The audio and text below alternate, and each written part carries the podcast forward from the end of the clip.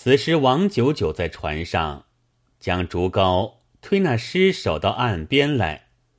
程氏看时，见头面皮肉却被水浸坏了，全不认得；看身上衣服却认得是丈夫的模样，嚎嚎大哭，哀告王九九道：“烦伯伯同奴去买口棺木来成了，却又做计较。”王九九便随程五娘到主堂五座李团头家买了棺木，叫两个伙家来河下捞起尸首，盛于棺内，就在河岸边存着。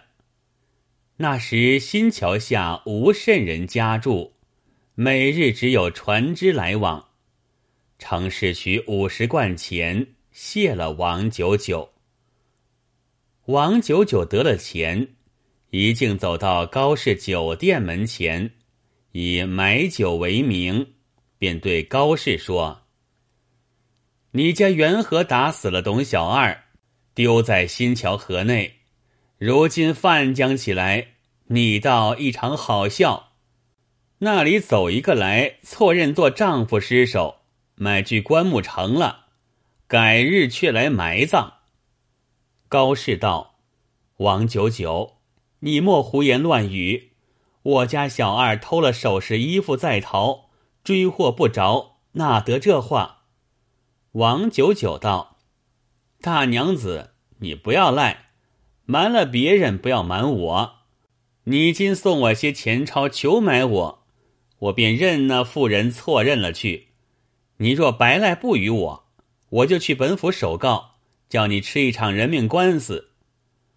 高氏听得便骂起来：“你这破落户，千刀万剐的贼，不长俊的乞丐，见我丈夫不在家，今来诈我。”王九九被骂，大怒而去。能杀的妇人到底无志气，胡乱与他些钱钞，也不见得弄出事来。当时高氏千不和万不和，骂了王九九这一顿，被那厮走到宁海郡安抚司前，叫起屈来。安抚相公正坐厅上押文书，叫左右唤至厅下，问道：“有何趋势？”王九九跪在厅下，告道：“小人姓王，名清，钱塘县人。”今来首告，邻居有一乔俊出外为商未回，其妻高氏与妾周氏，一女玉秀，与家中一雇工人董小二有奸情，不知怎的缘故，把董小二谋死，丢在新桥河里。如今犯起，小人去与高氏言说，反被本妇百般辱骂。他家有个九大公，叫做洪三，敢是同心谋害的。小人不甘，因此叫屈，望相公明镜招查。安抚听罢，着外郎录了王清口词，押了公文，差两个排军押着王清去捉拿三人，并洪三，火急到听。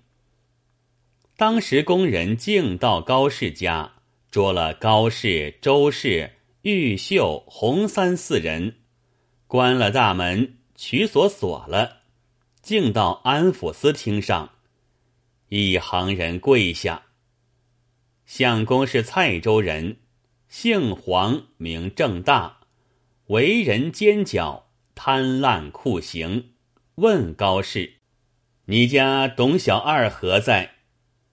高氏道：“小二拐物在逃，不知去向。”王清道：“要知明白，只问洪三，便知分晓。”安抚遂将洪三拖翻拷打，两腿五十黄精，血流遍地，打熬不过，只得招道：“董小二先与周氏有奸，后搬回家奸了玉秀。”高氏知觉，恐丈夫回家辱灭了门风，于今年八月十五日中秋夜赏月，叫小的同小二两个在一边吃酒，我两个都醉了。小的怕失了事，自去酒房内睡了。到五更时分，只见高氏、周氏来酒房门边，叫小的去后园内。只见小二尸首在地，叫我速驮去丢在河内去。小的问高氏因由，高氏备将前事说道：二人通同奸骗女儿，倘或丈夫回日。怎的是好？我今出于无奈，因是赶他不出去，又怕说出此情，只得用马索绞死了。小的是个老实的人，说道：“看这厮特无礼，也驱除了一害。”小的便将小二尸首驮在新桥河边，用块大石附在他身上，沉在水底下。只此便是实话。安抚见洪三招供明白，指点画字。二夫人见洪三已招，惊得魂不附体，玉秀抖作一块。安抚叫左右将三个妇人过来共招，玉秀只得共道：先是周氏与小二有奸，母高氏收拾回家，将奴调戏。奴不从，后来又调戏，奴又不从，将奴强抱到后园奸骗了。到八月十五日，被果吃酒赏月，母高氏先叫奴去房内睡了，并不知小二死亡之事。安抚又问周氏：“你既与小二有奸，缘何将女孩坏了？”你好好招惩，免至受苦。周氏两泪交流，只得从头一一招了。安抚又问高氏：“你缘何谋杀小二？”高氏抵赖不过，从头招认了，都押下牢监了。安抚俱将个人供状立案。次日，差县尉一人。带领五座行人押了高氏等去新河桥下捡尸。当日闹动城里城外人都得知，男子妇人挨肩擦背，不计其数，一齐来看，正是好事不出门，恶事传千里。却说县尉押着一行人到新桥下。打开棺木，取出尸首，检看明白，将尸首放在棺内。县尉带了一干人回话：董小二尸虽是斧头打碎顶门，马锁脚痕现在。安抚教左右将高氏等四人各打二十下，都打得昏晕复醒，取一面长枷。将高氏夹了，周氏、玉秀、洪三俱用铁锁锁了，押下大牢内监了。王清随衙听后，且说那皮匠妇人也得知错认了，再也不来哭了。思量起来，一场惶恐，几时不敢见人。这话且不说。再说玉秀在牢中汤水不吃，次日死了。又过了两日，周氏也死了。洪三看看病重，狱卒告知安抚，安抚令医官医治，不全而死。只有高氏浑身发肿，棒疮疼痛，熬不得，饭食不吃。服药无用，也死了。可怜不够半个月日，四个都死在牢中。狱卒通报，知府与吏商量。乔俊久不回家，妻妾在家谋死人命，本该偿命。凶身人等俱死，据表身奉朝廷，方可决断。不则一日，圣旨到下，开读道：凶身俱已身死，将家私抄扎入关。小二失手，又无苦主亲人来领，烧化了吧。当时安抚及差吏去，打开乔俊家大门。将细软钱物尽数入关，烧了董小二尸首不在话下。却说乔俊何当穷苦，在东京沈瑞莲家全然不知家中之事，住了两年，财本使得一空，被钱婆常常发语道：“我女儿恋住了你，又不能接客。”怎的是了？你有钱钞，将些出来使用；无钱，你自离了我家，等我女儿接别个客人，终不成饿死了我一家吧？乔俊是个有钱过的人，今日无了钱，被钱婆赶了数次，眼中泪下，寻思要回乡，又无盘缠。那沈瑞莲见乔俊泪下。也哭起来，道：“乔郎，是我苦了你。我有些日前攒下的零碎钱，与你些做盘缠回去了吧。你若有心，到家取得些钱，再来走一走。”乔俊大喜，当晚收拾了旧衣服，打了一个衣包。沈行手取出三百贯文。把与乔俊打在包内，别了钱婆，驮了衣包，手提一条棍棒，又辞了瑞莲，两个流泪而别。且说乔俊余路搭船，不择一日，来到北新关。天色晚了，便投一个相识船主人家宿歇，明早入城。那船主人见了乔俊，吃了一惊，道：“乔官人，你一向在哪里去了？只管不回。你家中小娘子周氏与一个故宫人有奸，大娘子娶回一家住了，却又与你女儿有奸。我听的人说，不知征奸也是怎的。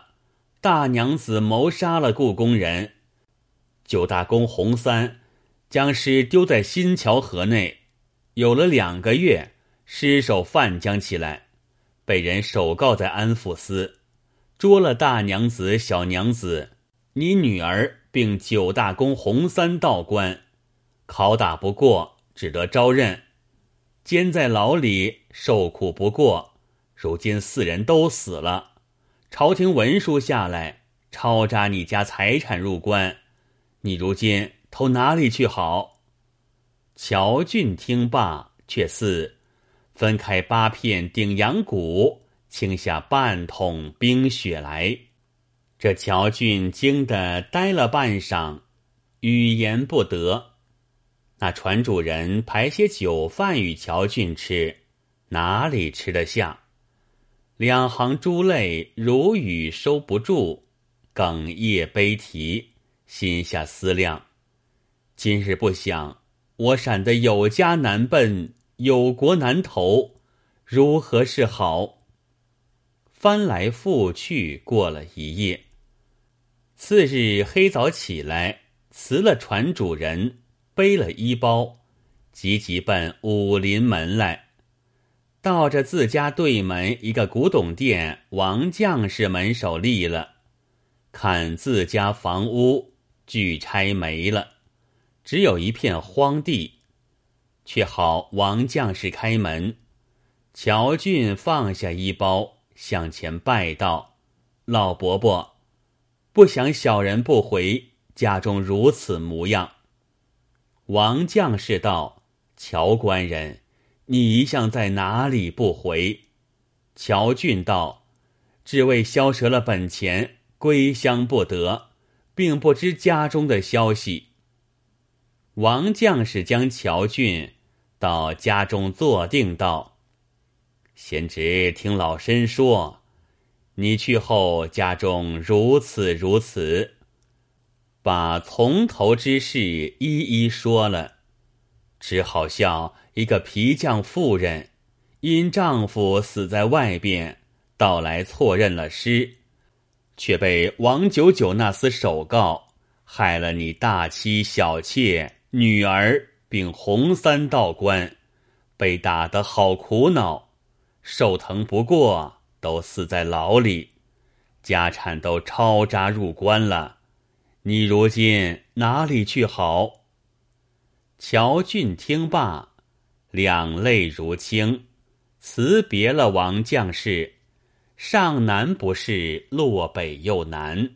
叹了一口气，道：“爸爸爸，我今年四十余岁，儿女又无，财产妻妾俱丧了，去投谁的是好？”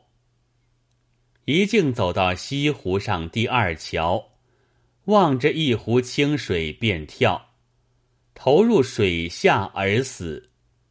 这乔俊一家人口，深可惜哉。却说王清这一日午后，同一般破落户在西湖上闲荡，刚到第二桥坐下，大家商量凑钱出来买碗酒吃。众人道：“还劳王大哥去买，有些便宜。”只见王九九接钱在手，向西湖里一撒，两眼睁得圆溜溜。口中大骂道：“王清，那董小二奸人妻女，自取其死，与你何干？你只为诈钱不遂，害得我乔俊好苦，一门亲丁四口死无葬身之地，今日须偿还我命来。”众人知道是乔俊附体，替他磕头求饶。只见王庆打自己巴掌，约有百余，骂不绝口，跳入湖中而死。众人传说此事，都道乔俊虽然好色贪淫，却不曾害人。今受此惨祸，九泉之下怎放得王清过？这番索命，以天理之必然也。后人有诗云：“乔俊贪淫害一门，王清毒害一王身。从来好色王家国，岂见诗书误了人。”